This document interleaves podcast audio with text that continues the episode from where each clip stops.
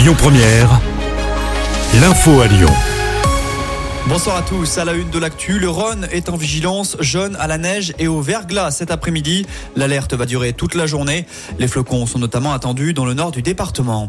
Un homme repêché par les pompiers dans le Rhône. Ça s'est passé ce matin.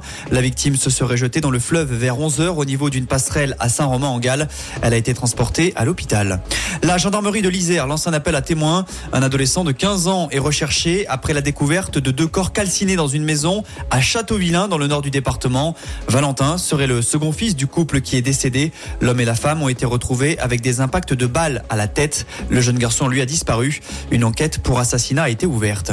40 kilos de cannabis retrouvés à Villeurbanne. D'après les infos de Lyon Mag, les policiers ont effectué cette trouvaille dans un quartier voisin du Tonkin. C'est un chien renifleur qui aurait flairé la drogue. Après une opération de surveillance, deux hommes ont été interpellés et c'est lors des perquisitions que 32 kilos de résine ainsi que 9 kilos d'herbe ont été découverts. Une enquête a été ouverte.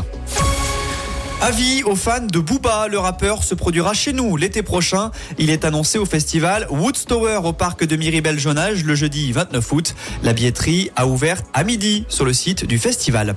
On passe au sport en foot, coup d'envoi de la 14e journée de Ligue 1 ce soir avec Reims-Strasbourg.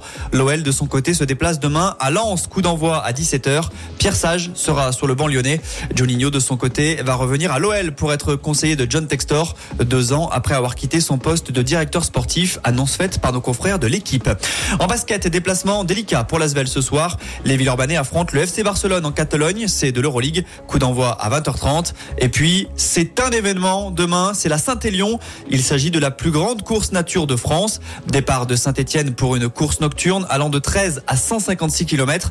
Les 17 000 dossards de l'édition 2023 ont tous été attribués il y a près de deux mois. Il y a des coureurs de chaque département français et de 30 pays étrangers. Et si vous voulez suivre ça bien au chaud, sachez que la course est à suivre en direct sur YouTube.